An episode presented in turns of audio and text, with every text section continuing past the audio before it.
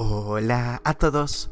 5 de mayo y gracias a nuestro devocional Alimento para el Alma, hoy podrán escuchar Bienaventurados los congregados.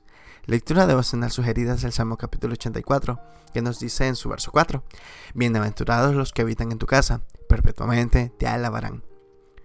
Iglesia no son paredes, sino personas, salvos por la fe en Jesús.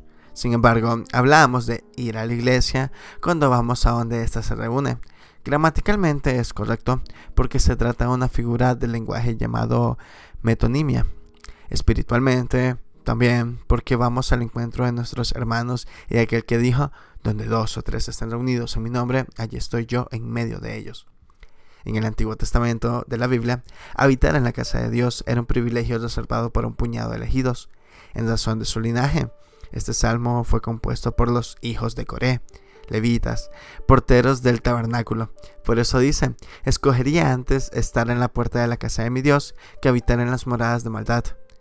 Sabemos que Dios es omnipresente, no hay un lugar para encontrarlo.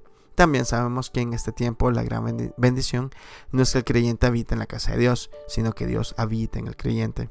Pero es claro que estar en la casa de Dios proporciona una experiencia que no puede obtenerse en la soledad del encuentro personal.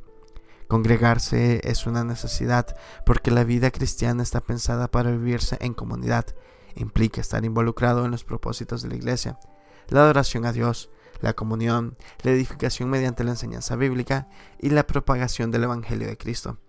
Bienaventurados los congregados, porque dice el Salmo 133, donde el pueblo de Dios está reunido y en armonía, allí envía el Señor bendición y vida eterna. Devocional escrito por Pablo López en Uruguay que no perdamos el anhelo ardiente de venir y compartir en la casa de Dios. Muchas gracias por escuchar.